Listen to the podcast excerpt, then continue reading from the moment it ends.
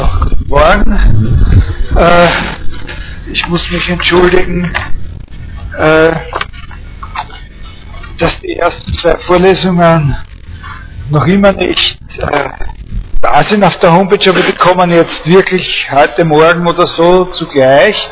Und dann schreibe ich dort auch nochmal natürlich die Termine auf, die Sie mit Herrn Markowitz äh, für das Tutorium äh, vereinbart haben. Also das ist der, das war schon einer gestern, offenbar.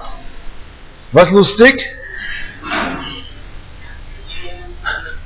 Äh, dann der 6. Mai, 9 bis 11, das ist ein Donnerstag im Hörsaal 3D bei uns am Institut und äh, am 17. Juni auch äh, selbe Zeit, 9 bis 11 und gleicher Hörsaal.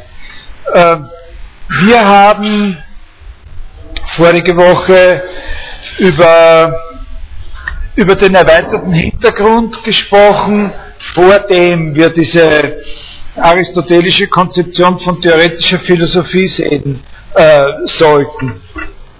Die Aufmerksamkeit äh, der Sophisten auf die menschliche Rede insgesamt, äh, das Interesse an einer Kultur sozusagen des vielseitigen äh, gesamten Potenzials äh, der menschlichen Rede. Also das ist natürlich klar, dass sich das dann in äh, wesentlichen Punkten mit dem äh, überschneidet, was Gegenstand der Rhetorik ist, äh, aber als eine besondere Schwerpunktsetzung bei den Sophisten kann man eben das Interesse an der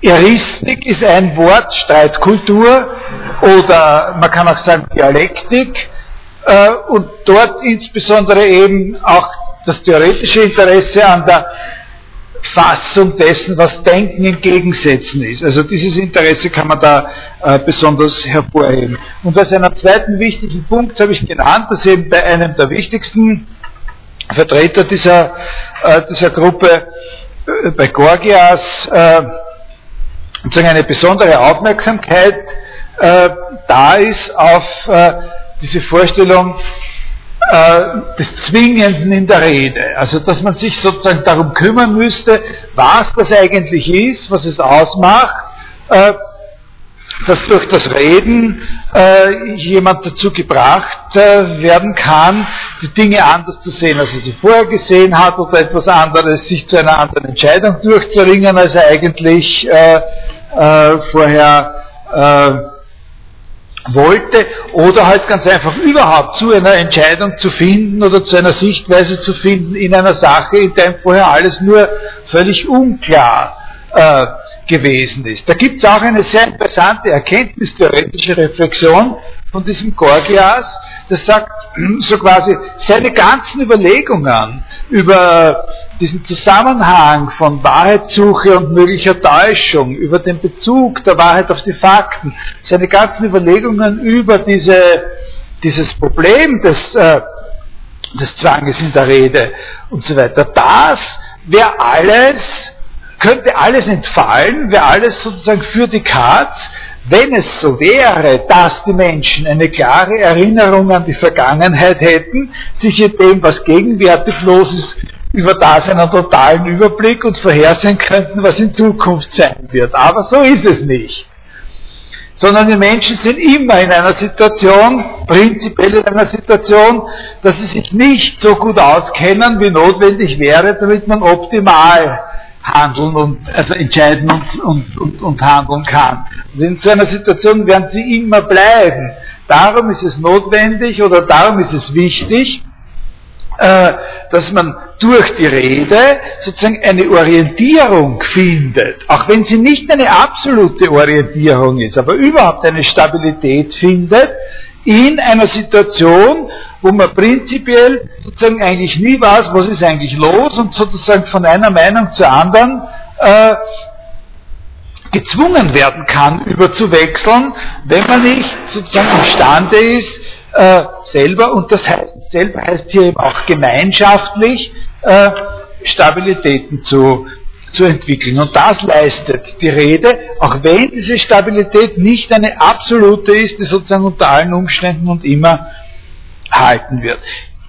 Dann habe ich aber als Gegensatz ganz kurz, nur zwischendurch herausgearbeitet, wie Plato eben innerhalb dieses Anliegens, dieser, dieser Dialektik eine besondere Disziplin herausarbeitet und diese Disziplin dann, zu der insbesondere ein, ein, so ein ganz starker Begriff von Wahrheit gehört, dann sozusagen zu einer Definition von Philosophie macht.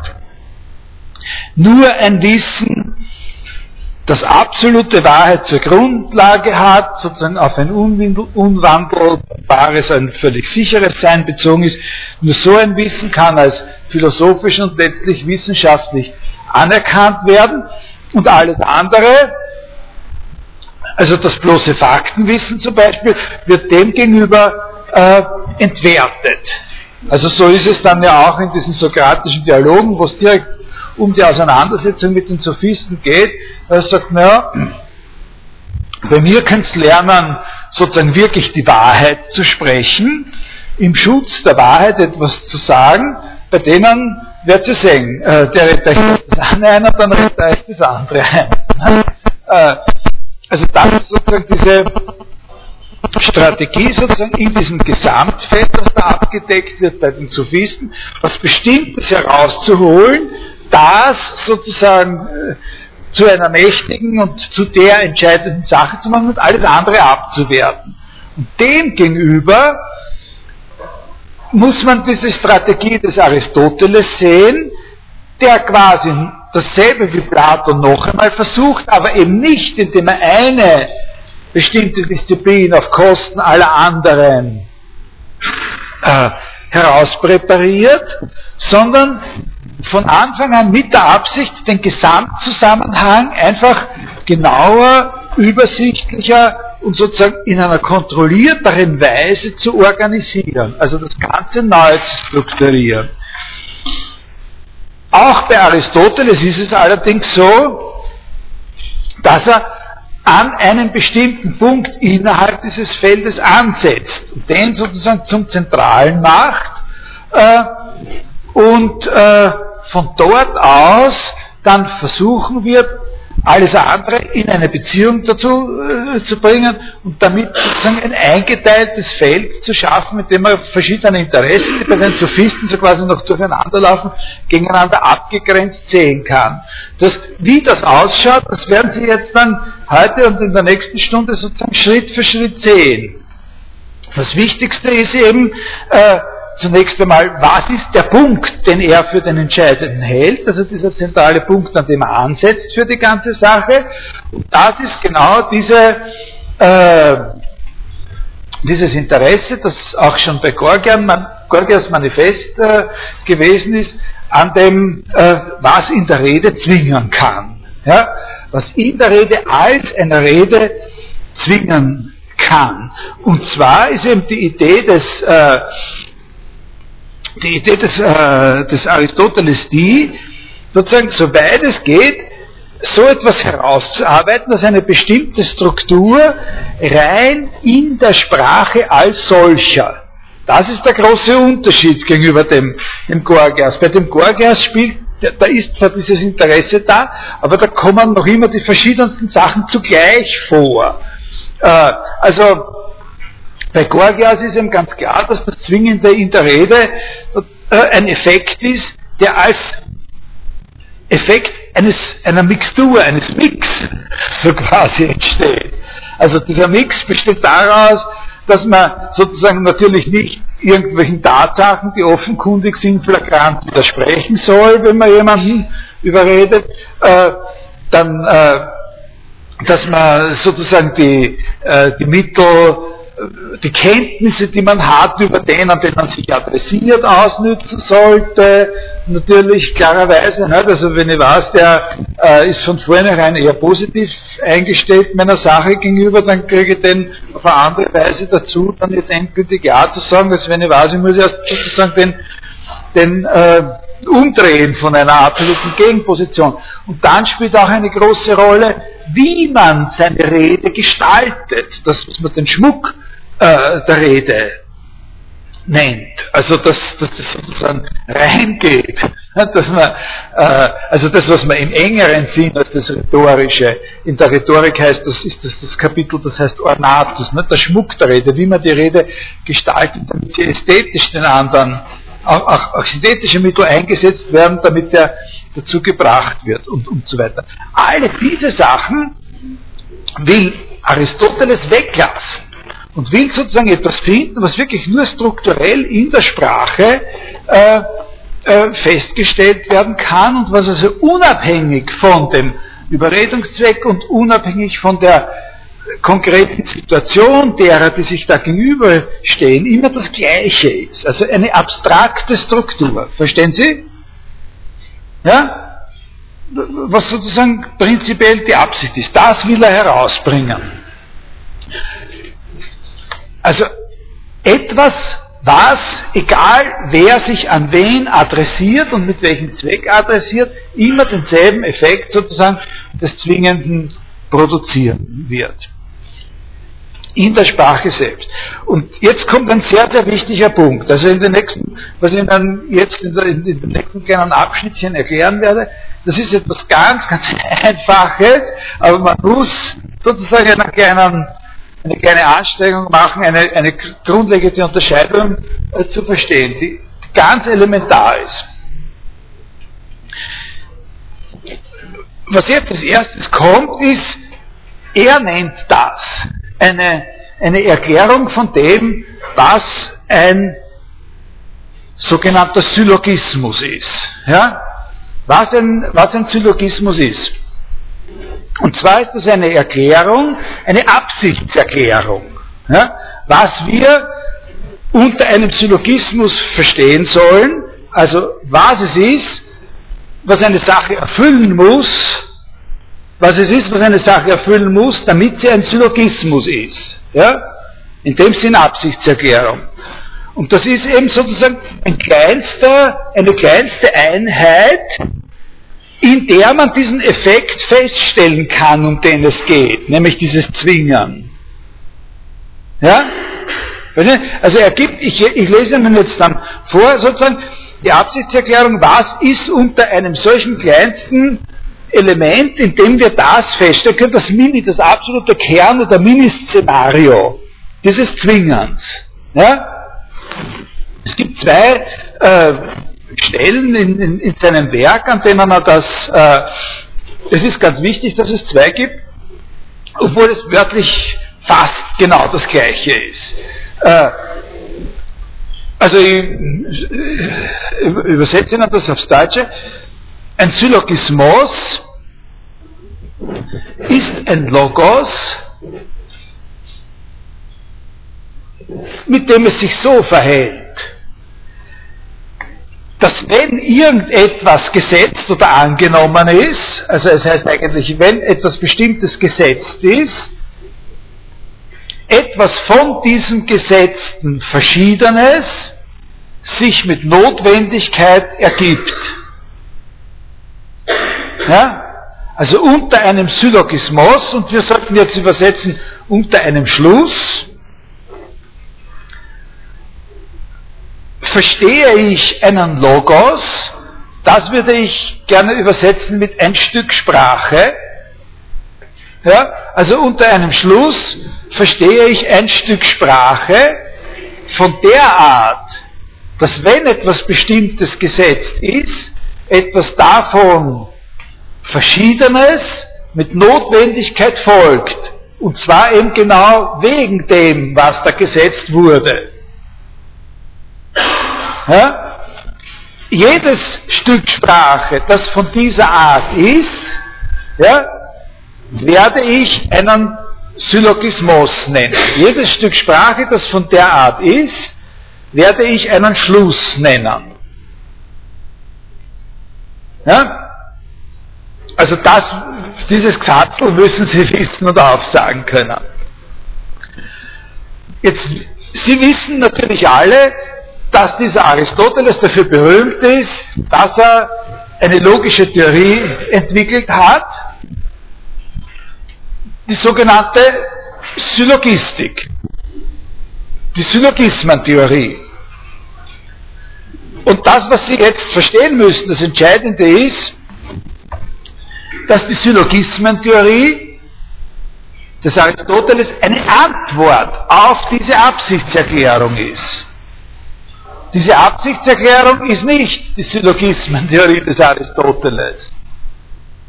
Das, was ich Ihnen jetzt erklärt habe, ist sozusagen die Anforderung, die alles erfüllen muss, was er einen Syllogismus nennen wird. Eine ganz andere Frage ist, was ist es denn, was diese Anforderung erfüllt?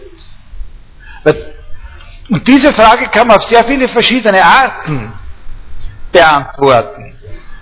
Nicht nur so, wie Aristoteles sie beantwortet hat, sondern man kann sie auch anders beantworten. Das ist auch ganz klar. Man kann darüber, was es ist, was diese Bedingung erfüllt, ja sehr verschiedener Auffassung sein.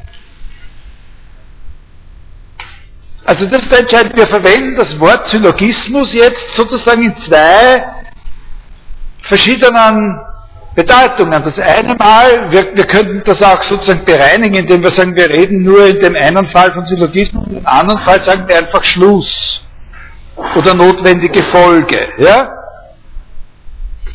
Und wir reservieren das Wort Syllogismus für das, was die aristotelische Theorie darüber ist, was eine notwendige Folge eigentlich ist, wie die notwendigen Folgen ausschauen. Also ist Ihnen das klar? Also wir haben auf der Ebene 1 haben wir eine Absichtserklärung. So quasi. Was ist die Bedingung dafür, dass etwas als ein Syllogismus betrachtet werden kann? Na, was ist die Bedingung dafür? Die, die notwendige Bedingung dafür, die es auf jeden Fall erfüllen muss. Es muss ein Stück Sprache sein, von der Art, dass wenn etwas bestimmtes Gesetz ist, etwas von diesen Gesetzen Verschiedenes, aber aufgrund des Gesetzten mit Notwendigkeit folgt. Ja? Und hier ist überhaupt noch nicht gesagt, dass es so etwas überhaupt gibt. Insofern ist das nur eine Absichtserklärung. Nein? Ein Syllogismus ist etwas, wenn es diese Bedingung erfüllt. Und vielleicht erfüllt nichts diese Bedingung. Man muss vielleicht halt warten, bis die Welt untergegangen ist und eine neue geschaffen wird und dann gibt es sowas. Aber in unserer wird es das nie geben. Das ist damit nicht gesagt. Insofern ist es eine Absichtserklärung. Ja? Und diese Absichtserklärung diese Auffassung sozusagen von Syllogismus als einer, äh, ein Kriterium, das erfüllt werden muss, ja, das ist tatsächlich ein guter Kandidat für eine Definition von dem, ein guter Kandidat, das ist es noch nicht, ein guter Kandidat für eine Definition von dem, was Logik überhaupt ist. Nämlich, also man kann, was Logik ist, auf verschiedene Arten zu definieren oder zu erklären versuchen. Für uns ist das auch eine ganz wesentliche Sache, obwohl wir hier keine Logikvorlesung haben, mache ich diese Vorlesung so, dass die Frage, wie verhält sich alle möglichen andere, wie verhalten sich alle möglichen anderen philosophischen Interessen zur Logik eine entscheidende Frage ist. Eine logische Theorie ist eine Theorie, die sozusagen zu sagen versucht, und zwar mit höchstmöglicher Allgemeinheit, sozusagen alle möglichen Syllogismen zu beschreiben versucht. Na? Eine logische Theorie ist eine Theorie, die man aufstellt, um sozusagen auf eine allgemeine, auf die höchstmöglich allgemeine Weise zu charakterisieren, wie jene Stückchen Sprache aussehen müssen, die das erfüllen. Und da kann man ja ganz verschiedene sozusagen Zugänge suchen und finden. Also ich kann Ihnen zum Beispiel, natürlich ist überhaupt kein Problem, ein Beispiel zu servieren. Nein? Ich verwende das, was ich immer verwende an diesem Punkt. Äh, also, ich bin groß, ist eine gesetzte Sache. und ich bin sehr gescheit, ist eine andere gesetzte Sache. Dann folgt mit Notwendigkeit, dass ich groß und sehr gescheit bin. Das ist trivial. Man könnte auch etwas nehmen wie zum Beispiel, äh, äh, ich habe einen einzigen Sohn. Daraus folgt mit Notwendigkeit, äh, dass mein Sohn keinen echten Bruder hat. Na? Ein Stück Sprache gesetzt. Na? Ich habe einen einzigen Sohn. Ein anderes Stück Sprache kann nicht abgelehnt werden, nicht abgewiesen werden. Mein Sohn hat keinen echten Bruder. Das sind aber keine Theorien. Das sind zufällig aufgesammelt, nicht? Irgendwo sozusagen gefunden. Na, jetzt fällt natürlich jedem von Ihnen auch irgendwas ein. Nicht? Da, kann man, da kann man sich ein ganzes künftiges Leben beschäftigen, damit sich solche Sachen einfallen zu lassen und sie werden nie ausgehen. Aber das ist nicht Theorie.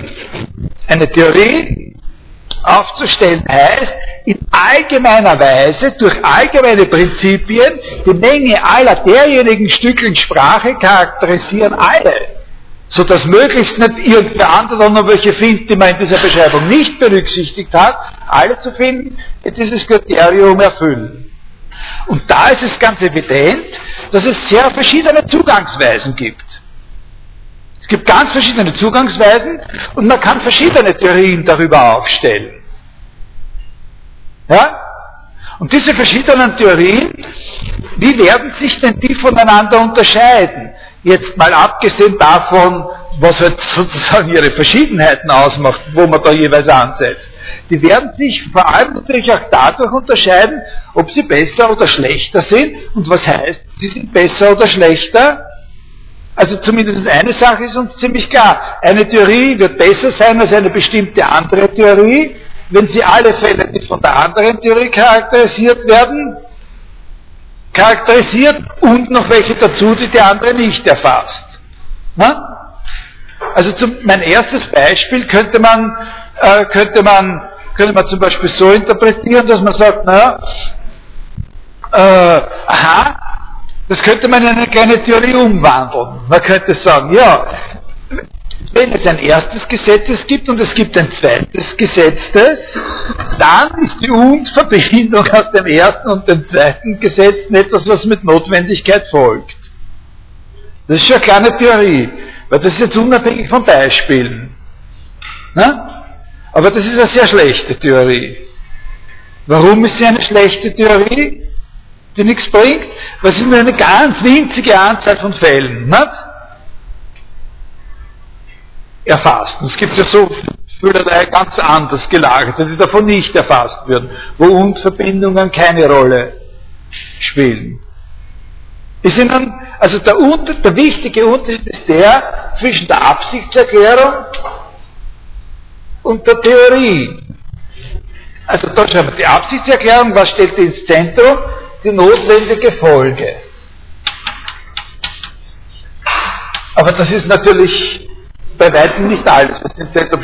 Bei der, Theorie, bei der Theorie ist klar, die Theorie, was das ist, die Theorie, davon kann es viele geben. Ne? Theorie 1, Theorie 2, und die kann man jetzt dann miteinander vergleichen, indem man sagt, aha, die Theorie ist gut, die äh, natürlich etwas ist. Äh, auf jeden Fall schlecht sind alle Theorien, die auch etwas sozusagen abzuleiten haben, was in Wirklichkeit gar keine, gar keine solche notwendige Folge ist.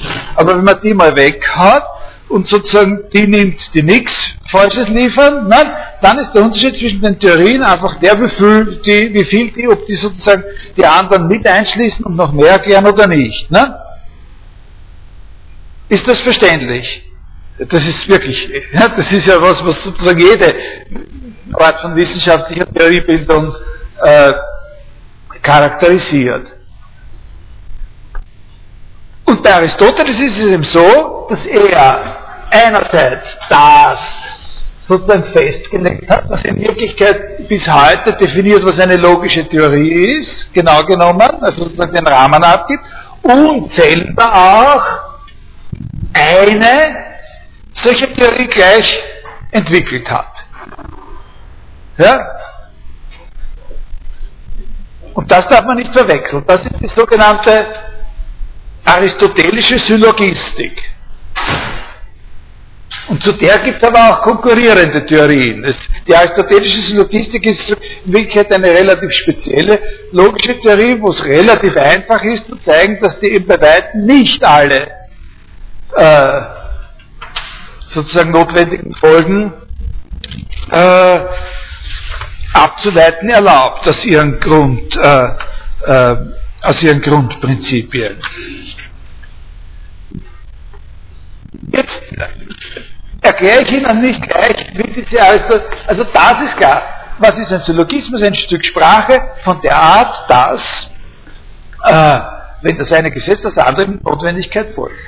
Aristoteles hat aus dieser allgemeinen Festlegung einer Bedingung auch schon ein bisschen etwas abgeleitet für seine spezielle Theorie. Man kann aus dieser allgemeinen Bedingung schon ein bisschen was heraushören, äh, in welche Richtung seine besondere Theorie gehen wird. Beziehungsweise, was man nicht heraushört, kann man sich ergänzen.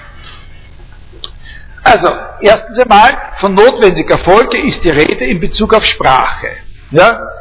Aber der nächste Punkt ist der, in diesem Stück Sprache, das eine solche notwendige Folge darstellt, ist ganz klar, dass es da eine Einteilung gibt.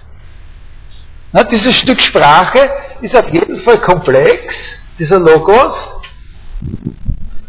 und hat auf jeden Fall mal zwei Teile. Also das Ganze ist Sprache, Logos, und hat zwei Teile. Nämlich der eine Teil ist das irgendwas Gesetzte, ne? das Gesetzte,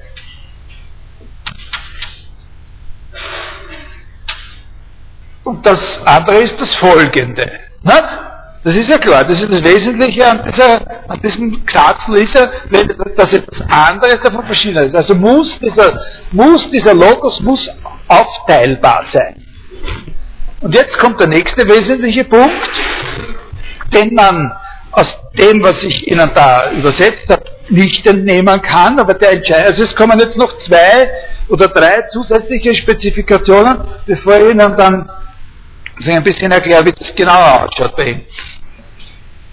Etwas, was jetzt nicht herausgehört werden kann, aber was ganz wesentlich ist, ist, es handelt sich bei den Teilen, in die dieses Stück Sprache zerlegt werden kann, um Sätze.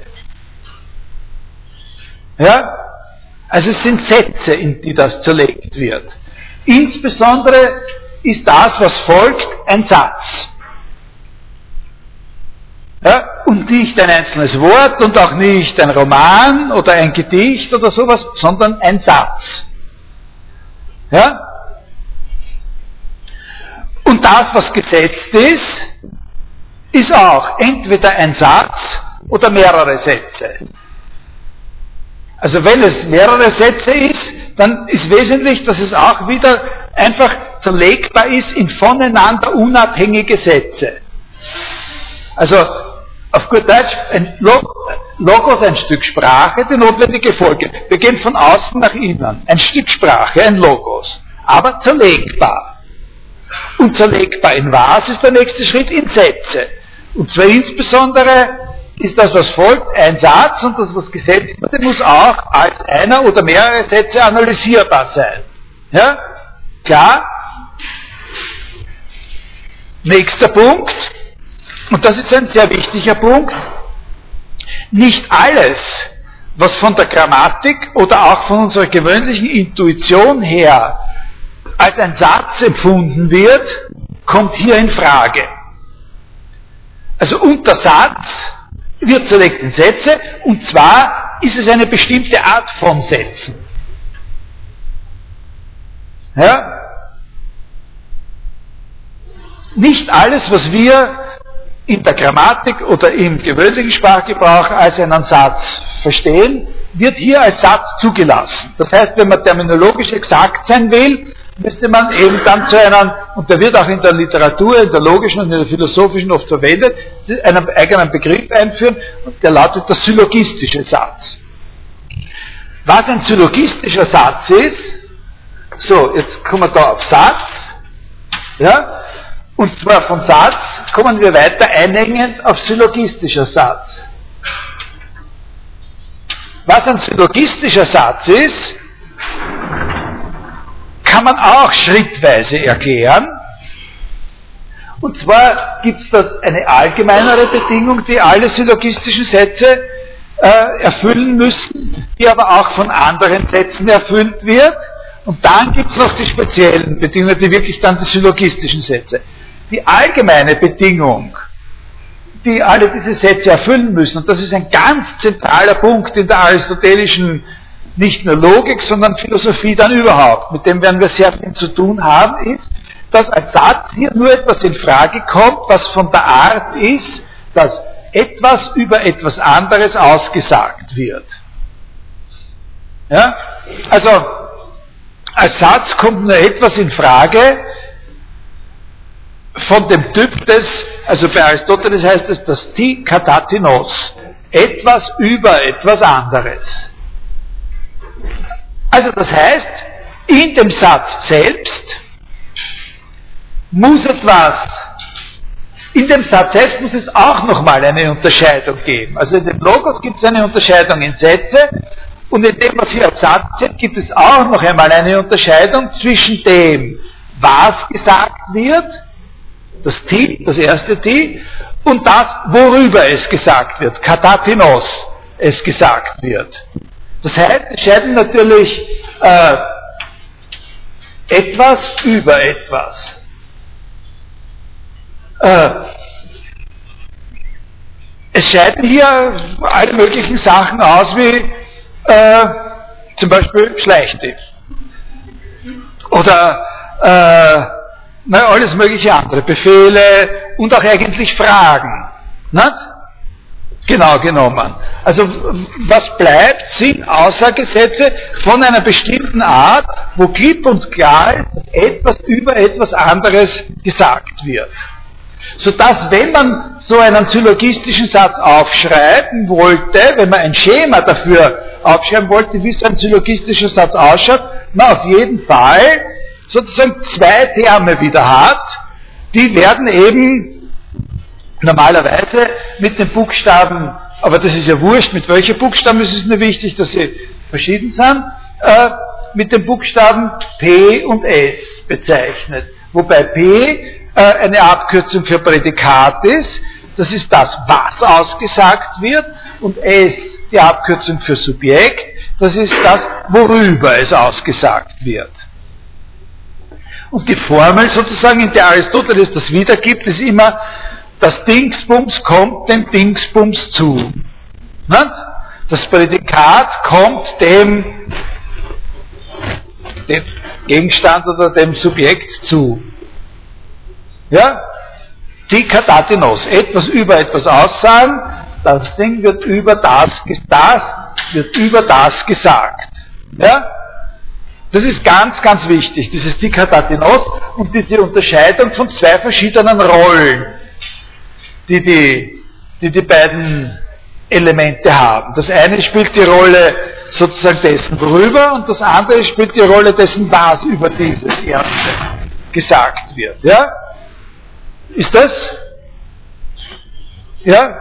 Klar. Ne? Also das war so die, die Grundform oder scheinbar sozusagen eine Grundform des, äh, des Aussagesatzes. Sehr nah an der Grammatik sozusagen eines elementaren äh, äh, Satzes. Äh, äh, das Glück ist ein Vogel. Na? Über das Glück, Vogel zu sein, kommt dem Glück zu. Na, das ist gleich ein, ein, ein, Beispiel, wo man auch sehen kann, naja, aber so von der Form her ist es das. Diese Form ist identiert. Das Glück ist ein Vogel. Na? Äh, Vogel kommt dem dem Glück zu. Ist auch ein gutes Beispiel, wenn man eben deswegen ein gutes Beispiel, weil man durchaus darüber diskutieren kann, ob das jetzt wahr ist oder nicht. Aber egal, ob es wahr ist oder nicht, es erfüllt mal diese Grammatikform. Das ist die intendierte äh, Form. Ja? Wenn wir jetzt kurz aussteigen aus dem Aristoteles und, und, und den Blick wieder aus einer globaleren Perspektive auf die, auf die Logik richten, dann kann man schon sagen, dass im Großen und Ganzen diese Einengungsschritte notwendige Folge ist Sprache, ja, äh, und zwar nicht nur irgendwie Sprache, sondern muss die Units, in, in, diesem, in die das zerlegt wird, äh, sind Sätze, ja, und auch dieser Schritt noch. Und über die Sätze, und, und bei den Sätzen ist, sind für uns die interessant, die etwas über etwas aussagen. Im Großen und Ganzen sozusagen etwas ist, was auch alle anderen interessanten und wichtigen und sozusagen klassischen logischen Theorien bis zum heutigen Tag mitvollzogen haben. Also das stimmt sozusagen, Sie merken an meiner Formulierung, dass das sozusagen Randings gibt. Es gibt ja zum Beispiel auch eine Logik, es gibt sowas wie eine Logik des Fragens und eine Logik der, der Zeiten, eine Logik von was ich was, wo dann diese Einschränkung nicht mehr zählt. Aber im Großen und Ganzen wird als Kern aller logischen Theorien sind alle logischen Theorien, die mit der aristotelischen in Konkurrenz stehen bis heute, trotzdem noch bis zu diesem Punkt im Großen und Ganzen mit ihm einig. Also wenn Sie ähm, sagen, also wenn es sich so darum handelt, um das für sich äh, Finale bei diesen Tennis äh, englischen Tennismeisterschaften, da jedes äh, ein Wimbledon machen. Also am Schluss wird nur einer gewonnen haben. Ne? Aber lange Zeit machen sie eigentlich im Grund das Gleiche. Ne? Jeder kommt da mit seinen Schlägern auf den Platz, jeder hat ein Handtuch mit, jeder setzt sich hin. Dann hat der, die machen im Grund immer das Gleiche. Und irgendwas gibt es dann, was der eine besser macht. Nicht? Und so. Also bis daher gehen alle mit. Ungefähr. Ja?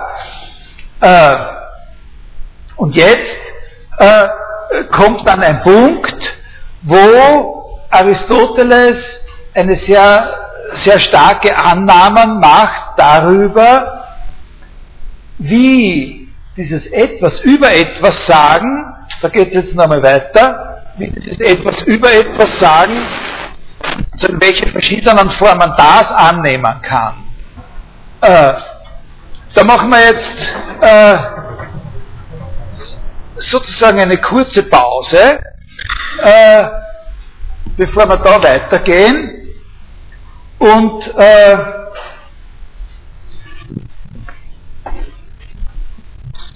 und versuchen uns einmal klar zu werden, sozusagen aus einer ein bisschen erweiterten Perspektive, was das gegenüber, was, was sozusagen das Neue daran ist, gegenüber dieser äh, Fragestellung oder dem Interesse von jemandem wie diesem Gorgias an der, an der notwendigen Folge. Wenn es sich hier also hier wirklich nur um ein Verhältnis von Sätzen als Sätzen zueinander handelt, dann ist ein wesentlicher Punkt der, dass ja sofort klar wird, äh, dass man da etwas verliert. Man gewinnt etwas und man verliert etwas.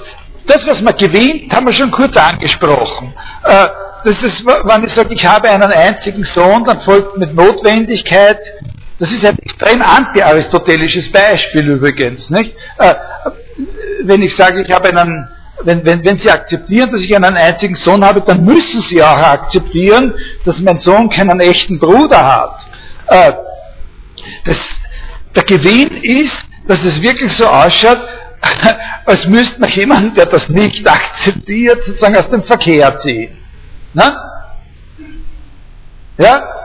Äh, jemand, der das nicht akzeptiert, da kann man sich nicht darauf verlassen, dass der irgendwas anderes, was auch nur ein Minimum an intellektueller Aktivität erfordert, erfolgreich und vor allem vorhersehbar sicher bewältigen wird. Ja? Das ist klar. Andererseits aber, das, was man verliert, wird deutlich, wenn man sich fragt, was habe ich davon? Wenn es solche Beispiele gäbe wie, wenn Sie akzeptieren, das, das und das, dann müssen Sie doch auch das und das akzeptieren. Und auch wenn die so hundertprozentig sicher sind, wie dieses Beispiel, ist einfach immer das Problem, dass der andere sagen kann, ich akzeptiere es aber nicht, nämlich das Gesetzte, das Erste. Und dann kann man sich brausen, wie man auf Wienerisch sagt, mit seiner notwendigen Folge. Der dreht sich einfach um und sagt, warum eigentlich? Bezweifeln kann man doch alles, hast du nicht gehört, Descartes und so, ja, und geht. Und ich stehe da mit meinen, ja, mit meiner tollen Theorie, mit meiner Notwendigkeit, die hundertprozentig zwingt, aber eben nur konditional. Nur wenn, dann. Nein, und du sagst, na, du hast ja gesagt, wenn, und ich nicht. Vielleicht der andere, nicht probier's mit wem anderen. Mir ist das zu faden. Also, ja? Also was verliert man? Man verliert sozusagen den ganzen Reichtum von Möglichkeiten, den die Sophisten ja? Krampus? Also, aha, äh, es ist ja nicht einmal in Ostern, genau.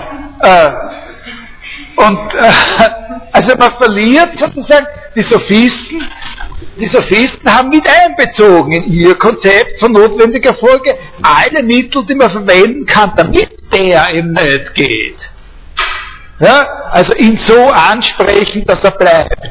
Ihn an dem Punkt ansprechen, wo man weiß, aha, da ist seine schwache Stelle, da wäre man nicht, backen und so. Ja? Und das fällt da alles weg.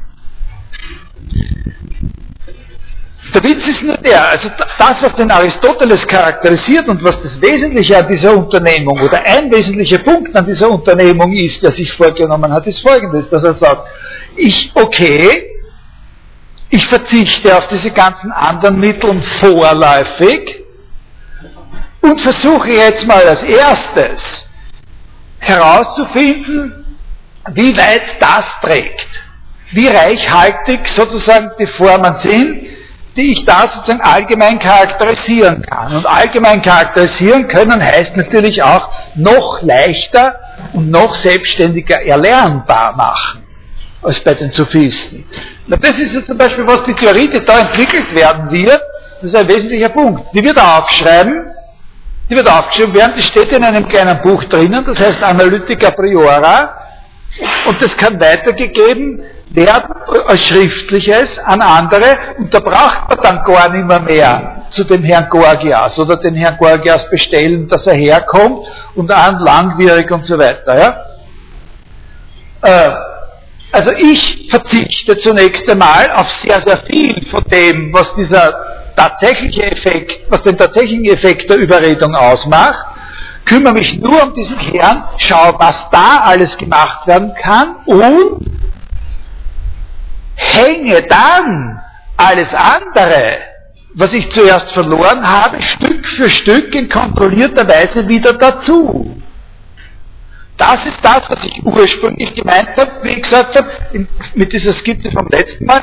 Der hat da dieses große Feld und da, und, und, und da isoliert er sozusagen ein Element, das ist dieser Schluss, und verliert zuerst alles andere. Aber wenn er das hat, dann schaut er, was für Klammern oder Häkchen sozusagen da dran sind, wie man größere Teile von den anderen wieder damit verbinden kann.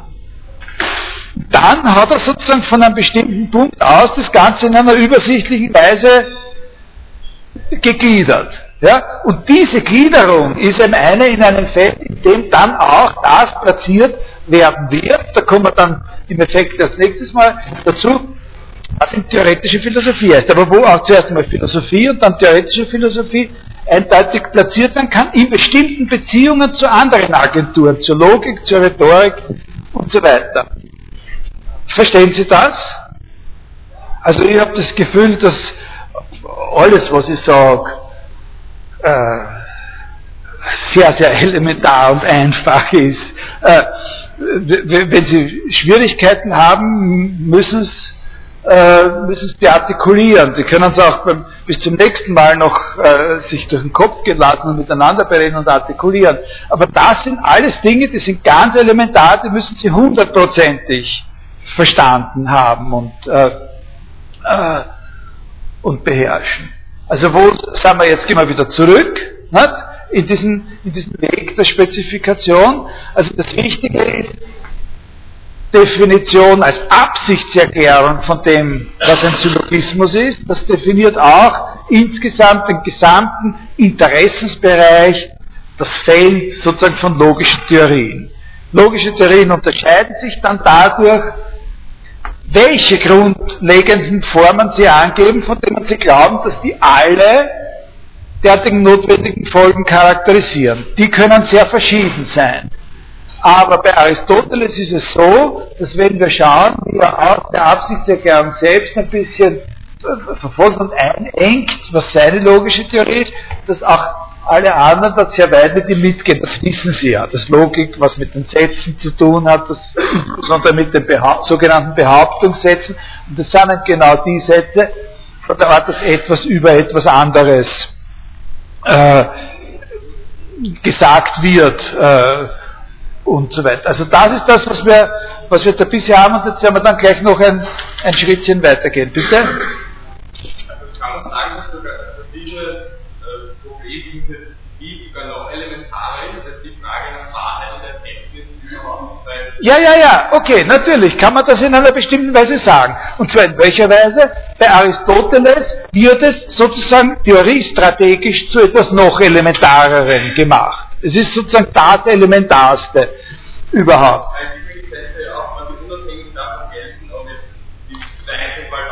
Genau, das ist der zweite Punkt in Ihrer Frage, den ich extra, also der erste ist, strategisch ist es so. Nicht? Man kann, man kann natürlich strategisch auch anderswo anfangen. Also äh, Descartes zum Beispiel, also in der klassischen neuzeitlichen Philosophie bei Descartes, beginnt sozusagen mit ein bisschen einem anderen ähm, Einsatz. Aber bei Aristoteles ist das so und das ist für die ganze Philosophiegeschichte entscheidend, dass man dieser Überlegung so eine zentrale Position geben kann. Das andere ist, dass Sie gesagt haben, dass das noch elementarer ist als Überlegungen über Wahrheit und so. Und das ist ein guter Punkt. Aller, wichtig ist, dass man sich klar macht, was dagegen was steht. Tatsächlich ist im Gegensatz zu Plato, den die Wahrheit interessiert, und zwar die absolute Wahrheit, hier bei Aristoteles, der hat sich auch, für Aristoteles ist Wahrheit auch ein ganz entscheidender Begriff.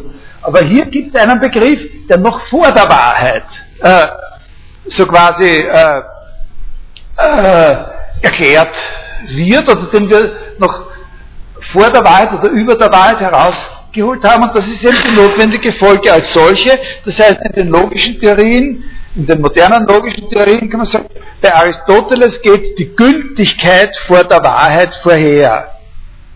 Ein gültiger Schluss ist ein, ein gültiger Schluss ist ein, so ein Schluss, der zwingt. Und das ist, haben Sie ja an dem Beispiel schon gesehen, äh, unabhängig davon, ob irgendwas in dem Schluss wahr ist. Weil es ja konditional ist. Ne? Darum kann ja der andere sagen und manchmal mit Recht, ich akzeptiere es nicht. Ne? Alle Schlüsse, alle notwendigen Folgerungen, die damit beginnen, dass sie als ein erstes Gesetz annehmen, dass Napoleon zwei Türen weiter sitzt und auf seinem Computer E-Mails schreibt, ja, äh, werden irgendwie falsch sein oder nicht in Ordnung. Ne? Äh, aber sie sind trotzdem gültig. Ne? Dass wenn einer akzeptiert, ja, das Napoleon und so weiter. Ja? Äh, noch eine andere Frage?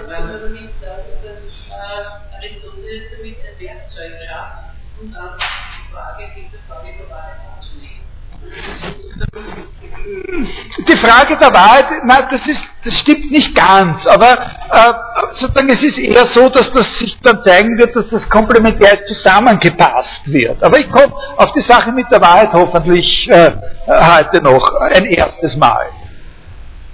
Also das Wichtige ist, dass Sie verstanden haben, dieser Unterschied zwischen einer einzelnen Theorie, darauf eine Antwort ist, dem, was die allgemeine Frage einer logischen Theorie ist, und zweitens verstanden haben diese Einengung von äh, ein Ganzes, ein Logos, also Sprache, dann in diesem Ganzen muss eine Unterteilung stattfinden zwischen dem Gesetzten und dem Folgenden, dem was folgt, und das, was gesetzt und was folgt, muss zerlegbar sein in Sätze, und äh, das, was äh, ein Satz ist, stimmt nicht mit unseren normalen Intuitionen überein, sondern es kommen nur die von dem Typus Dikatatinos, etwas über etwas, äh, in Frage. Und etwas über etwas heißt, dass es zwischen den Teilen, die der Satz hat, äh, eine 1-1-Trennung gibt, also das eine und das andere, und dass das verschiedene Rollen sind. Also jeder, jeder syllogistische Satz, die Form jedes syllogistischen Satzes, jetzt sehen Sie, dass wir schon unterwegs sind zu einer Theoriebildung, weil wir schon von Formen sprechen. Ja? Äh, wird sozusagen, das ist noch nicht die Form eines syllogistischen Satzes, aber wird sozusagen diese beiden Elemente haben.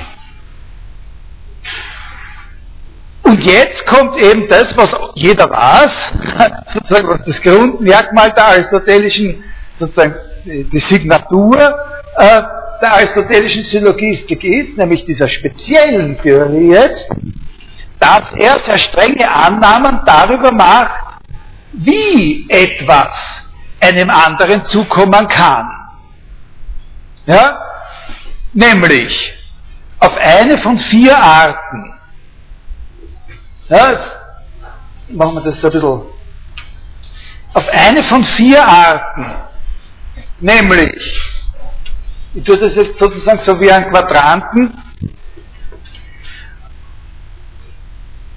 Vier Felder, und eines von diesen vier Feldern und nur eines von diesen vier Feldern muss sozusagen besetzt sein, nämlich das die kann dem anderen die so zukommen, dass es allen anderen zukommt und dann schreibt man da ein A her oder dass es keinen zukommt.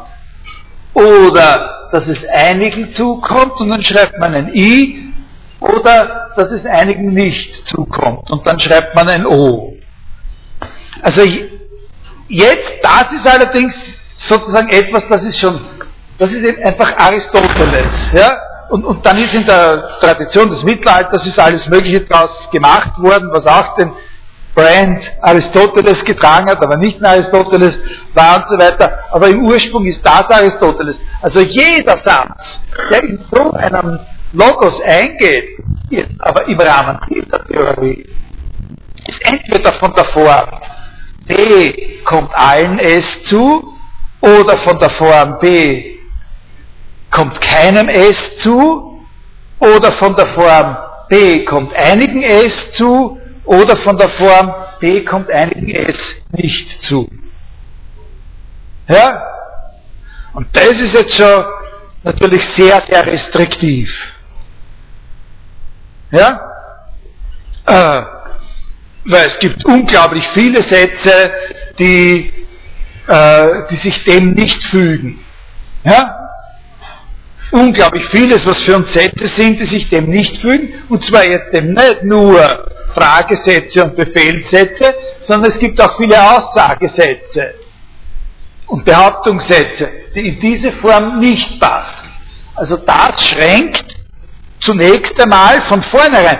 Das ist aber jetzt außerhalb des Bewusstseins von Aristoteles. Das sagen jetzt wir. Ne? Das schränkt von vornherein die Reichweite sozusagen sehr ein. Jetzt kann man natürlich sagen, vielleicht gibt es aber wirklich außerhalb dieser Formen keine notwendigen Folgen, dann wäre es kein Problem. Dann hat das eben genau auf das eingeschränkt, was auch das ist, was auch der Zielbereich ist. Aber das stimmt natürlich, äh, das stimmt natürlich nicht, nicht. Und dann haben sie eben diese, diese Sätze, aus denen äh, alle, äh, alle Österreicher sind Menschen. Nicht? Also bei Aristoteles im Original immer umgekehrt. Menschsein kommt allen Österreichern zu. Ja? Die Katatinos. Menschsein, das die, Katatinos über was? Über die Österreicher und zwar über alle. Na? Ja, Frage? Okay. Äh, ja, also das ist der nächste Punkt. Die Einschränkung, das ist jetzt sozusagen die endgültige, typische aristotelische Einschränkung, was ist jetzt so ein Satz? So muss ich den Pfeil machen. Ne? Also wir kommen von da oben, darüber, darüber, darüber, und jetzt kommen wir daher. So schauen diese Sätze aus. Und jetzt kommt schon, also das sind sozusagen, das kann man als Festlegungen bezeichnen. Quasi definitorisch. Festlegung der Ausgangslage. Der nächste Schritt, den er macht, ist, das ist jetzt, jetzt sagen, die für uns dann für die Vorlesung nicht mehr so wichtig sein werden. Hier werden wir, wir werden dann nochmal daran anknüpfen, aber jetzt würden wir dann in eine Logikvorlesung abbiegen. Ja, an dieser Stelle hier. Und äh, da biegen wir nicht wirklich ab, sondern wir dann sozusagen nur ums Eck schauen, ne? äh, quasi, was dort wäre. Jetzt kommt, so, jetzt kommen seine Grundthesen. Seine Grundthese ist die, äh, seine, seine Behauptung, aber die ist ihm jetzt falsifizierbar, diese Behauptung, oder verifizierbar und ist nicht eine Absichtserklärung, dass alle Syllogismen aus Dreiergruppen, aus Trippeln von Sätzen bestehen, das kennen Sie ja, nicht? dass alle Syllogismen aus Trippeln von Sätzen bestehen, also aus drei Sätzen bestehen, die aus insgesamt drei solchen irgendwasen Dingsbumsen oder Tines, Tina, gebildet werden. Ja? Äh, und dass man sie so aufschreiben kann, dass man da hat ein ein, ein, ein, ein wenn man, wenn, man, wenn man anfängt von dem, was man will, ja, also wenn man zum Beispiel, das passt jetzt zur Überredung, man, wir, wir hängen ja noch immer an dem Paradigma, dass wir aus dem großen Komplex des Überredens und des, äh, des Überzeugens sozusagen etwas herausnehmen. Wenn wir jemanden überzeugen oder, oder zu was überreden wollen, dann ist ja das Ziel immer das Erste. Nicht? Es hat keinen Sinn, dass ich hingehe zu wem und sage, den werde ich jetzt überreden. Und dann fange ich an zu reden, ich mal eine kleine Pause und denke mir, wozu eigentlich? Ne? Das trifft nicht einmal auf den Fall zu, wo ich mir vorgenommen habe, ihn zuerst zu dem zu überreden und dann zum anderen, weil da muss ich ja vorhin schon wissen, welches es ist, dem ich ihn zuerst überreden will und welches dann das Gegenteil sein wird. Also ich fange an, ich will ihn dazu überreden, dass er zustimmt, dass P entweder in dieser oder in dieser Version dem zukommt oder eben nicht zukommt. Und sucht dann, was muss ich vorher zum Kosten geben, damit er sagt, das nehme ich. Ja, was ist mein, sozusagen das Logangebot? Was muss ich ihm vorher geben? Und der aristotelische Theorie ist eben, dass was ich ihm vorher geben muss, eine Konstellation von dieser Art ist.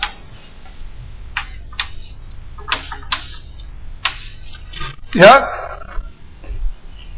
Also eine Konstellation von dieser Art ist, dass ich da sozusagen eins, zwei, äh, vor dem dritten Satz, den ich, der mein Zielsatz ist, sozusagen noch zwei andere habe, die sozusagen in wechselseitiger Vertauschung aus denselben Elementen plus noch eines gebildet werden. Das ist mein Ziel ist. Ja, das ist sozusagen sein, seine Hypothese. Ich werde euch zeigen, dass es so ist. Ne? Und von solchen Arrangements gibt es im Prinzip vier verschiedene. Ne? Wie, man, wie man sozusagen drei Sätze, die durch Vertauschung aus drei, äh, aus drei, äh, aus drei äh, solchen Elementen, also wir können gleich für diese Elemente, wir können gleich für diese Elemente was ich hier Elemente nenne, also dieses irgendet, diese irgendetwas oder Dingsbumse, ja, äh, den Fachausdruck einführen. Die heißen Therme. Ja, also die Therme, die Termini des syllogistischen Satzes. Nicht? P, S, M, welche Buchstaben dort stehen. Nicht? Die Termini des syllogistischen Satzes. Und dann gibt es im syllogistischen Satz offensichtlich außer den Termini immer noch eine andere Sache, die sogenannte Konjunktion. Die Konjunktion ist sozusagen die Art und Weise, wie das eine dem anderen zukommt, nämlich allen oder keinem oder manchen oder manchen nicht. Ja? Also ein, ein syllogistischer Satz schaut so aus. Aber welche Buchstaben da stehen, ist egal. Und, äh, und da kann statt dem A auch ein E, I oder O stehen. Ja? Und, und das nennt man, nennt man Konjunktion und das nennt man die Termini. Prädikat, Subjekt.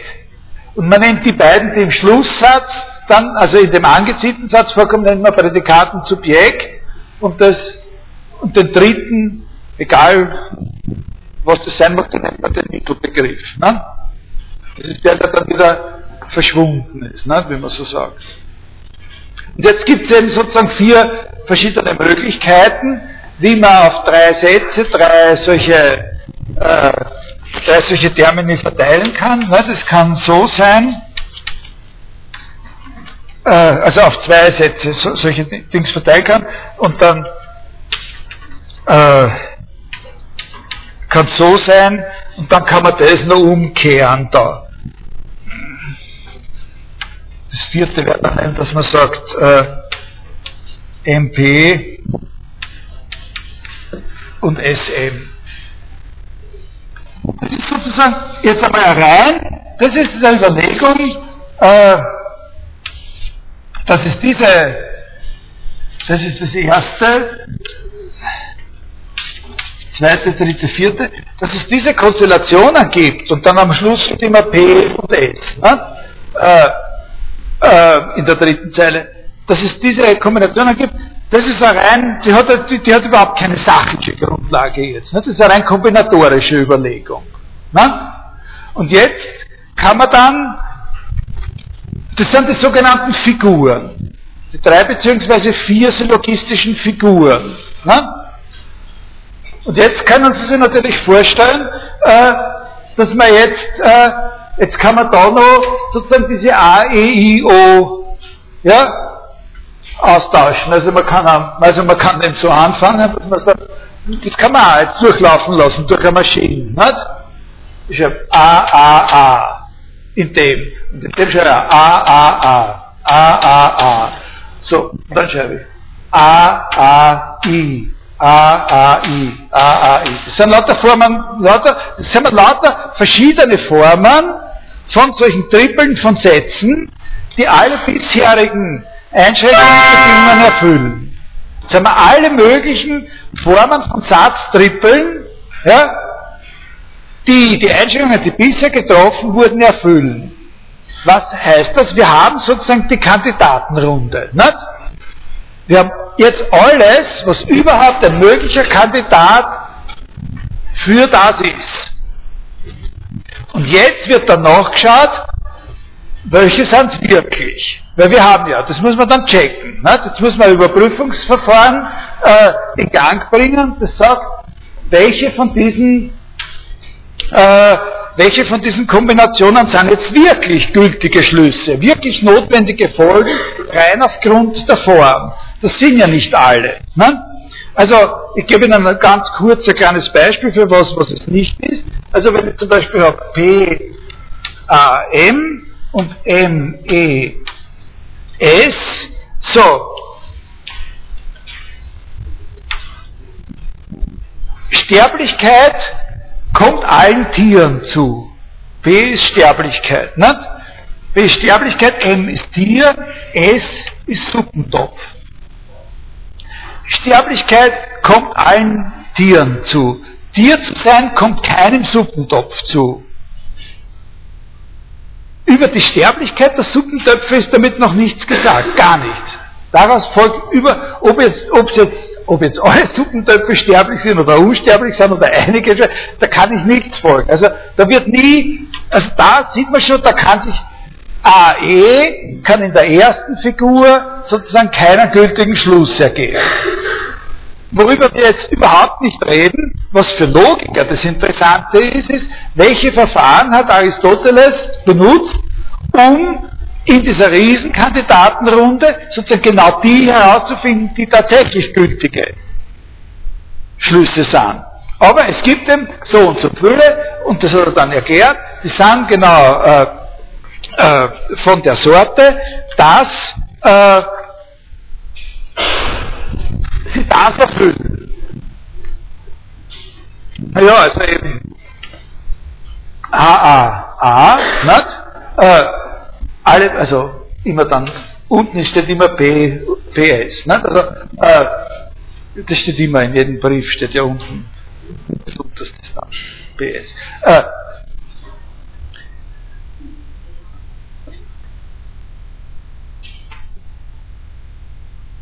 Sterblichkeit kommt allen Österreichern zu, ein Österreicher zu sein kommt allen Burgenländern zu, Sterblichkeit kommt allen Burgenländern zu. Ja? A, A, A. Mann? Ist klar? Ja, ne? Das Hauptparadigma. Da gibt es natürlich viel mehr. Ne? Äh, kommt allen Dings zu, äh, kommt keinen Dings zu und kann man dann, was kommt einigen nicht zu oder sowas schließen. Ne? So, egal in welcher Figur. So, so, so laufen die alle. Das sind jetzt, das sind sozusagen die typischen aristotelischen Syllogismen, die aristotelischen Syllogismen im Sinn von Theorie 1 und wo man eben dann von außen fragen könnte, naja, äh, sind das jetzt wirklich alle notwendigen Folgerungen im Sinne, dass sie das erfüllen und außerdem noch, also je weiter man so, oder gibt es nicht noch andere Sätze, die auch etwas über etwas aussagen und nicht in diese Form gebracht werden können, äh, dann ist deine Theorie nicht die beste. Dann gibt es vielleicht noch eine bessere Theorie. Das ist nämlich allein dadurch, dass man feststellt, dass diese Theorie nicht die beste Theorie ist, ist nicht hundertprozentig klar, dass es eine bessere Theorie gibt. Weil es könnte ja auch sein, äh, dass man keine Theorie entwickeln kann, die sowohl alle seine Fälle zu generieren erlaubt, wie auch genau die, die seine nicht zu generieren erlaubt. Es könnte ja sein, dass jede Theorie, die die sozusagen von ihm nicht abgedeckten Fälle abdeckt, äh, dann zu speziell ist. Und so, genauso hat man sehr, sehr lange Zeit, das ganze Mittelalter hindurch, auch die Entwicklung der Logik gesehen. Das ist ein sehr wichtiger Punkt. Man hat zwar relativ bald herausgefunden, dass es auch notwendige Folgerungen gibt, die von der aristotelischen Theorie nicht abgedeckt werden aber man hat keine Möglichkeit gesehen, sozusagen die zusammen mit seinen Fällen in eine große Theorie zu integrieren, sondern die sind immer als Spezialfälle da geblieben. Also, dass eine Theorie widerlegbar, also widerlegbar ist zu stark, aber dass eine Theorie kritisierbar ist, muss nicht automatisch dazu führen, dass man eine bessere Theorie hat. Man kann nicht jede Theorie so so adaptieren, dass sie auch Spezialfälle äh, zu integrieren erlaubt, die von ihr ursprünglich nicht erfasst wurden und gleichzeitig die Allgemeinheit erhalten. Ja? Also das ist ein für die Geschichte der Logik und auch für die Geschichte der Philosophie sehr entscheidendes historisches Faktum, dass das nicht so, so einfach ist. Also im Grund ist eigentlich die aristotelische logische Theorie bis ins 19. Jahrhundert die in, in einer gewissen Weise konkurrenzlos geblieben. Nicht deswegen, obwohl man gewusst hat, dass sie äh, sozusagen Defekte hat. Weil man nicht sowohl die Adaption dieser Defekte wie auch die Allgemeinheit zugleich äh, leisten konnte. Äh, also, äh, da sind wir jetzt sozusagen gelandet. Ja? Also das Wichtige, was wir bisher gelernt haben, wir schränken uns von dieser Absichtserklärung auf eine bestimmte Theorie ein. Wie schaut diese Theorie aus? Sie sagt, es ist ein Komplex, in dem es eine Teilung gibt. In was wird geteilt? In Sätze wird geteilt. Was ist ein Satz? Ein Satz ist nicht alles, was nach unseren gewöhnlichen Intuitionen ein Satz ist, sondern muss von der Form etwas über etwas sein. Äh, zwei verschiedene Terme, die verschiedene Rollen spielen. Äh, und dann die eigentlich scharfen, sozusagen theoriespezifischen Annahmen des Aristoteles. Es handelt sich um Trippel von Sätzen, die aus drei Termen durch Vertauschung sozusagen drei, drei Trippel von drei verschiedenen Sätzen, die aus drei Termen durch wechselseitige Vertauschung äh, entstehen, wobei die unterste Zeile immer trivial ist, weil sie immer gleich ausschaut. Ich will ja immer etwas über etwas aussagen. Nicht? Also die Unterschiede sind nur in, den, in, der Konstellation in den ersten beiden.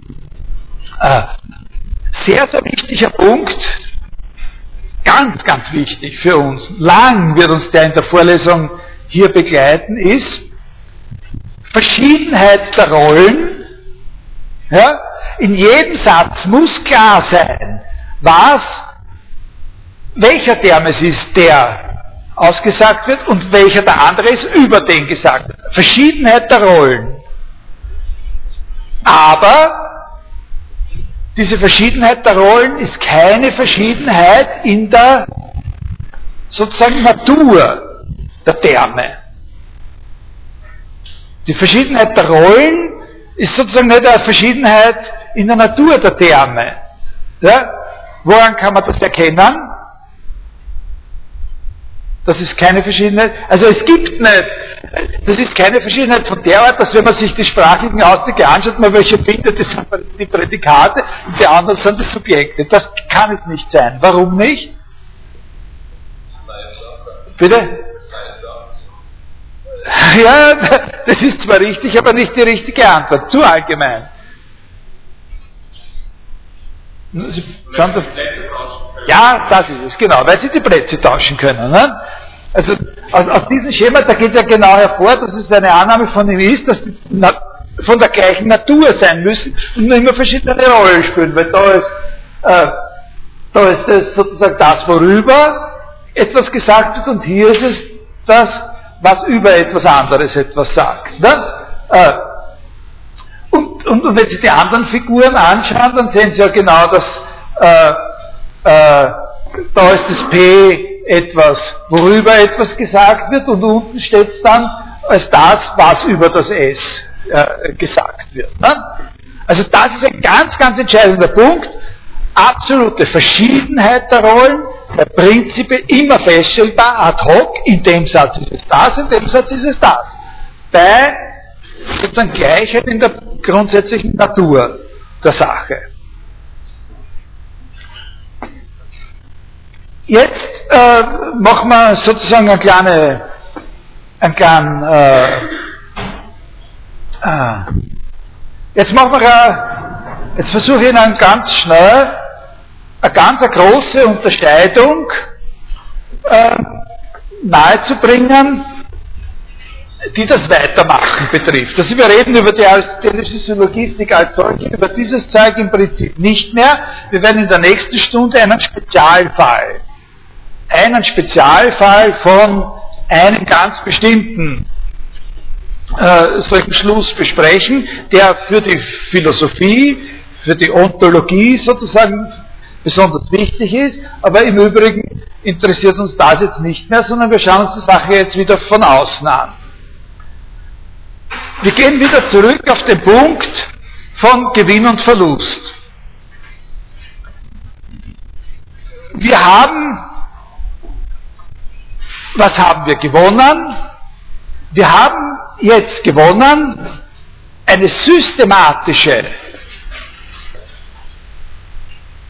Aufzählung, eine, Systematik, eine Systematik aller der Fälle, in denen wirklich genau und das sind sehr viele, aller der Fälle, in denen wirklich genau dieser Zwang besteht, dass wenn der, egal wer er ist, akzeptiert, dass alle Österreicher sterblich sind und akzeptiert, dass alle Burgenländer Österreicher sind, nicht anders kann, unter Androhung von sozusagen Fernhalten aus allen möglichen Institutionen, äh, wenn einer da ist, dann kann man, sagt man ja auch, dann kann ich mit ihnen leider nicht weiterreden. Ne? So, äh, dann hat es keinen Sinn, mit ihnen weiterzureden. Äh, wir haben tatsächlich alle diese Fälle. Wir haben aber trotzdem noch immer den Verlust, dass der andere sagen kann, ja wenn, dann, aber ich mache bei dem Wenn nicht mit. Was wird also die nächste Frage sein? Die nächste Frage ist natürlich klarerweise, jetzt müssen Sie sich orientieren an, jetzt orientieren wir uns an dem, was diese ursprüngliche Situation war. Noch einmal auf diesen, auf diesen Punkt. Wir gehen ja, wenn wir jemand überzeugen wollen, von dem Resultat aus. Ne? Und jetzt ist ganz einfach die Frage, ganz, ganz einfach, die, die, die Frage ist ganz einfach die, äh, was ist es, was ich in diese Form bringen kann, das ist natürlich jetzt nur, nur wenn ich sage, wenn ich es in diese Form bringen kann, dann bringt mir das Ganze überhaupt was. Was ist es, was ich in diese Form bringen kann und was er am ersten schlucken wird? Na? Also, ich muss mir jetzt sozusagen überlegen, was wir da am ersten akzeptieren was von der Art ist, dass ich es in diese Form bringen kann.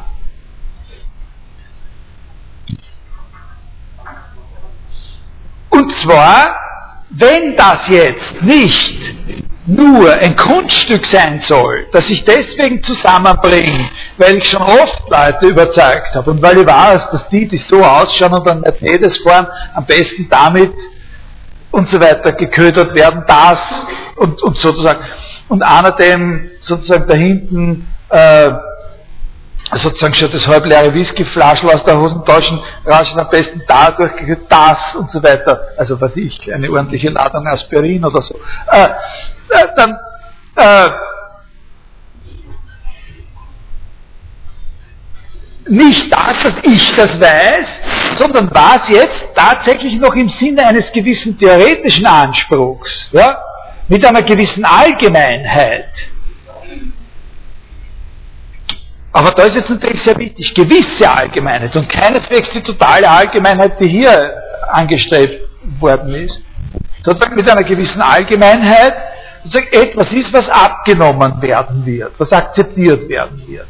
Also wenn wir sagen, wir unterscheiden bei diesen drei Sätzen begrifflich, eben dieser, Be dieser Begriff Prämisse, nicht? kennen Sie, die Konklusion der Le so, und die beiden Prämissen.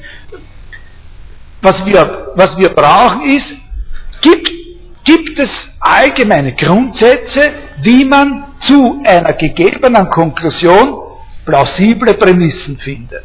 Ne? Das ist sozusagen die, die Idee. Und was heißt das? Wenn Sie sich das anschauen, ist die Aufgabe natürlich konzentriert auf das Herausfinden des richtigen M. Weil das P und das S haben wir ja schon. Ich muss sozusagen die Vermittlung finden. Und ich muss nicht nur die Vermittlung finden im Sinne, das ist jetzt das Besondere, die Vermittlung nicht nur finden im Sinne einer Idee, die ich habe, wie ich den Backen wäre, sondern ich muss sie auch finden in dem Sinn, dass ich sie begrifflich so fassen kann, dass ich sie da so dazwischen schieben kann. Entweder mit A's oder mit, mit AE und, und so weiter, ja? Oft genügt es ja zum Beispiel, wenn man jemanden von einer bestimmten Entscheidung, die er, die er gern treffen möchte, abbringen will, muss man ja die Überzeugung nicht in, in, in so eine AAA-Form bringen, sondern genügt es ja zum Beispiel darauf aufmerksam machen, dass es Fälle geben wird, wo das nicht klappt, was er im Sinne hat. Ne? Äh, also da habe ich dann am Schluss entweder ein O oder ein I oder sowas. Ne? Äh, durchaus als Konklusion, dass ich davon überzeugen will, dass es schon einige äh, äh, sozusagen, was weiß ich, äh, Wiener gibt, die keine Multimillionäre sind oder sowas. Ne? Und also daher es nicht sinnvoll ist, von jedem eine Abgabe in Höhe von und so weiter dafür, dass er Zähne putzen darf, zu verlangen. Ja, also äh, solche Sachen. Also das Wichtige wird sein, dass man schaut, dass man herausfindet, auf allgemeine Weise, was wird akzeptiert werden und dass man darüber hinaus dieses, was man da herausgefunden hat, aber jetzt einer Prägung unterziehen muss, auch einer Begriff, den man hier so einsetzen kann in einer bestimmten Figur. Und diese Aufgabe zerfällt in zwei äh, große Teile. Äh, sozusagen der eine Teil, die bei Aristoteles beide unglücklicherweise mit demselben Begriff äh, bezeichnet werden. Das erste ist einfach äh, dass man prinzipiell mal herausfinden muss, was für mein gewolltes Argumentationsziel der passende sogenannte Gemeinplatz ist. Also etwas, wovon ich annehmen kann, dass das ja jeder akzeptieren wird. Der, der sogenannte Gemeinplatz. Und das heißt Topos. Äh, jetzt ist natürlich so, wenn man nur nach Gemeinplätzen fragt, nach ganz allgemeiner, da ist man natürlich sofort auf einer viel zu hohen Allgemeinheitsstufe. Äh, dann hat man es mit Dingen zu tun, die zum Beispiel in der Geometrie des Euklid auch vorkommen als die allgemeinen Axiome. Solche Sachen wie, eben, solche Aussagen wie, wenn zwei Dinge einem Dritten gleich sind, jeweils einem Dritten gleich sind, dann müssen sie auch untereinander gleich sein. Das ist ein Gemeinplatz, nicht? in einer gewissen Weise. Da kann niemand äh, nah dazu sagen. Nicht? So, aber das ist zu allgemein, damit fange ich nicht an. Daher und jetzt kann man etwas übernehmen, was eigentlich nicht Philosophie sondern was in der Rhetorik schon da ist. Gemeinplätze werden sortiert, eingeteilt und gefunden in Bezug auf Standardsituationen. Auf die rhetorischen Standardsituationen. Es gibt einfach, diese Liste ist natürlich verkürzbar, erweiterbar und so weiter. Es gibt dann ganz, ganz bestimmte Standardsituationen, in denen Überzeugung eine Rolle spielt und für die sucht man die jeweils höchsten äh, sozusagen allgemeinen Plätze auf und die kann man dann natürlich noch besonderer machen. Also diese Standardsituationen sind die Lobrede, die politische Beratung und das Gericht. Das sind so sind so die Standardsituationen. Und da gibt es natürlich, wenn man jetzt schaut, was ist die Situation bei Gericht, was ist die Situation, in der bei einer Lobrede steht, da fällt mir schon gleich was ein. Na? Und da sieht man auch, wie man, wie man natürlich Abstraktionsebenen unterscheiden kann und dann sagen kann, naja, äh, das wird für alle gelten, nicht für alle, aber doch für eine sehr große Gruppe wird das und das gelten und so weiter. Also da wollen wir uns jetzt nicht weiter drüber, äh, drüber unterhalten. Das äh, befriedigt eine gewisse, äh, eine gewisse, äh, eine gewisse Allgemeinheit. Aber da kommen wir schon sozusagen in die Rhetorik. Ne? Also da können wir, da kann sich unser Bedürfnis nach Allgemeinheit von woanders her äh, nähern. Die andere Sache ist die Technik, wie wenn mir so etwas eingefallen ist, ich das da unterbringe und welche von diesen Figuren und welche von diesen A, E, I und U-Kombinationen ich wähle. Das ist eine sehr, eine sehr andere Aufgabe, dass ich da jetzt nicht nur sozusagen die Idee habe, wie, sondern dass ich, das, ich muss das ja in einer ganz bestimmten Form, die das Maximum herausholt, da jetzt sozusagen hineinfiltern in diese Struktur. Nur wenn mir das gelingt, habe ich sozusagen beides erreicht. Ich habe ihn an den Punkt angesprochen, wo ich weiß, dass er dem zugänglich ist und ich habe dann diesen hundertprozentigen Zwang, den ich auch aussprechen kann, wo ich mir sagen kann, und du Freundchen, wenn du mir das zugegeben hast, nicht nur du musst mir jetzt dann auch das zugeben sondern jeder, der das zugegeben hat, was du gerade zugegeben hast, wird das zugeben müssen. Du brauchst dich also auch nicht genieren, wenn du mir jetzt den Tausender gibst, weil du die Wette voll und so, ne? Das müsste jeder andere auch. Das ist das, das ist das ganz, ganz, ganz Wichtige. Und da gibt sowas wie, das sind auch, das nennt Aristoteles, sowas nennt Aristoteles auch einen Topos. Das sind so allgemeine Regeln, die äh, die man sozusagen als Leitlinie nehmen kann, wie man einen gefundenen Mittelbegriff am besten sozusagen dann logisch verwertet. Wie man die beste, da reden wir jetzt nicht weiter drüber, äh, das ist zwar was sehr was Interessantes und Faszinierendes, das sind solche Sätze von der Art wie, äh, äh, das sind Sätze, die betreffen die Verhältnisse zwischen diesen Termini die betreffen hauptsächlich die Verhältnisse äh, äh, zwischen diesen Termini als solche. Also zum Beispiel, äh, ob diese Begriffe, diese P, M und S, in bestimmten Über- und Unterordnungsverhältnissen zueinander stehen. Ausschließungsverhältnissen und so weiter. Also so, äh, da kommen solche Sätze vor wie, was der Gattung zukommt, kommt der Art zu und was, ja, also das braucht man nicht weiter besprechen, aber es gibt sozusagen einen mehr inhaltlichen und einen mehr strukturellen Sinn von, von Topos. Also wir könnten sagen, wir könnten sagen, wenn wir da jetzt sozusagen eine Großaufnahme hermachen, ja, äh, dann ist dieses Zentrum sozusagen eine Lehre vom Schluss, nämlich vom Schluss als der notwendigen Folge. Und was eine notwendige Folge ist, das sagt dieses Katzel, ein Logos von der Art, dass wenn irgendetwas gesetzlich ist, etwas anderes davon verschiedenes mit Notwendigkeit folgt. Diese Lehre vom Schluss äh, hat äh, sozusagen, die basiert, die ist in einer sozusagen Mehrdimensionalität, ist mehrdimensional verankert, nicht? weil wir ja eben unterscheiden äh, können, äh, die Syllogistik als solche, äh, also die aristotelische Syllogistik im engeren Sinn von Theorie 1, wo es auch noch 2, 3 und so geben könnte, äh, eine Lehre vom Satz, äh, vom syllogistischen Satz und, das haben wir jetzt gesehen, sozusagen die Berücksichtigung der Termini als solcher und möglicher Beziehungen, die zwischen den Termini als solch bestehen und auch außerhalb sozusagen ihrer, der Beziehungen, die sie in dem Syllogismus miteinander äh, haben. Und jetzt könnte man sagen, äh, und an diesen Gesamt, an diesem kleinen Nukleus hängen wir jetzt an eine eigene Disziplin, also das ist Logik. Logik ist unser Nukleus und Logik schließt dem ein eine Schlusslehre, eine Satzlehre und eine Lehre von den Termini. Ne?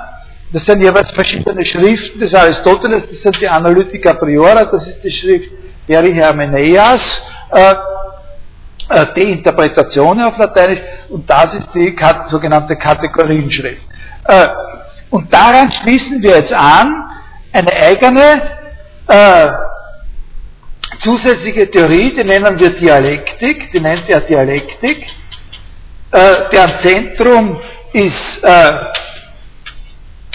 Topik in einem zweifachen, äh, in, in einem zweifachen Sinn. Und man kann, äh, was Dialektik ist, definieren, aber das ist nur sozusagen ein Markenzeichen und das macht dann nicht klar, worum es dabei geht. Aber man kann Dialektik könnte man definieren als die Lehre von den Schlüssen also, man kann Dialektik definieren als einen speziellen, als einen Zweig der Logik, nicht? indem man sagt, die Dialektik ist die Lehre von den gültigen Schlüssen mit plausiblen Prämissen. Na? Die Dialektik handelt von de, den Schlüssen, die außer, die darüber hinaus, dass sie gültig sind, also dass sie solche notwendige Folgen sind, außerdem auch noch plausible Prämissen haben. Na? Das ist eine Nominaldefinition natürlich nur, weil, solange man nicht weiß, was eine plausible Prämisse ist. Und was eine plausible Prämisse ist, habe ich Ihnen gerade erklärt, ist was, was sozusagen einen geringeren Theorieanspruch nur möglich einzuhalten erlaubt als, Log als der Logikkern selbst, äh, was eben erledigt wird, indem man die Gemeinplätze sucht, die in bestimmten Standardsituationen akzeptiert werden und andererseits, dass man gewisse Tricks oder Lehrsätze kennt, die einem erlaubt, diese, diese, diese, diese Gemeinplätze dann auch zu verwerten, in die entsprechende sozusagen passende Form zu bringen. Aber dann hat man, wenn man das kann, hat man natürlich einen Motor, der eleganter und schnürender läuft als der der Sophisten. Ne? Also das ist genau dieser Effekt, dass eben die Aufteilung, die Erkenntnis, wie die Sachen zusammenhängen, das Werkel äh, besser funktioniert. Also man kann sagen, die Dialektik nominal zu definieren als ein Zweig der Logik, nämlich als die Lehre von den gültigen Schlüssen, die darüber hinaus plausible Prämissen haben. Und jetzt sehen Sie natürlich schon, was als nächstes kommen wird. Wir werden da eine zweite Extradisziplin anhängen und da können Sie jetzt schon sehen, wahrscheinlich wegnehmen, wie deren Nominaldefinition lauten wird. Wenn es eine Lehre von den gültigen Schlüssen mit plausiblen Prämissen gibt, was wird es dann wahrscheinlich auch geben? Bitte? Äh, das sind einfach die, die überbleiben, nicht, sagen wir, oder? Eine Lehre von den plausiblen Nein. Na, das ist ja die Suche nach den Gemeinplätzen. Ne? Na, eine Lehre von den gültigen Schlüssen mit wahren Prämissen. Ne? Plausible Prämissen, wahre Prämissen. Einen Schluss, ein gültiger Schluss mit einer plausiblen Prämisse ist ein dialektischer Schluss.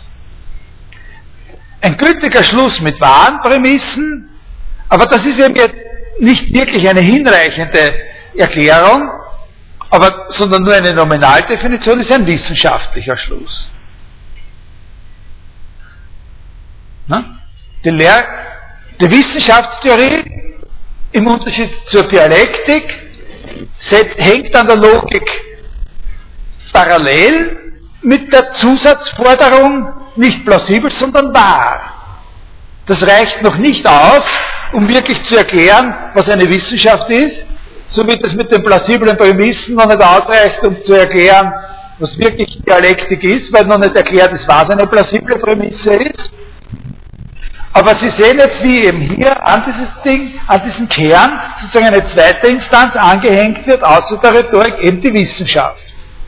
Und der erste Zug, und, und unter Wahrung dessen, was wir da haben. Es handelt sich um einen Prozess sozusagen der ständigen Erweiterung immer von demselben Kern aus, mit kleinen Abstrichen und mit kleinen Zusatzdingen, aber immer unter Kontrolle. Wissenschaft ist nominal definiert mal diejenige Branche, die sich ergibt, wenn man zu der Forderung der Gültigkeit der Schlüsse auch noch die Forderung der Wahrheit und eben nicht nur der Plausibilität äh, stellen. Da machen wir äh, nach den Osterferien ein kleines Stückchen weiter. Ganz kurz werden wir über Wissenschaft etwas sagen. Dann werden wir etwas sagen über eine besondere Rolle der Philosophie in dem Verständnis von Wissenschaft.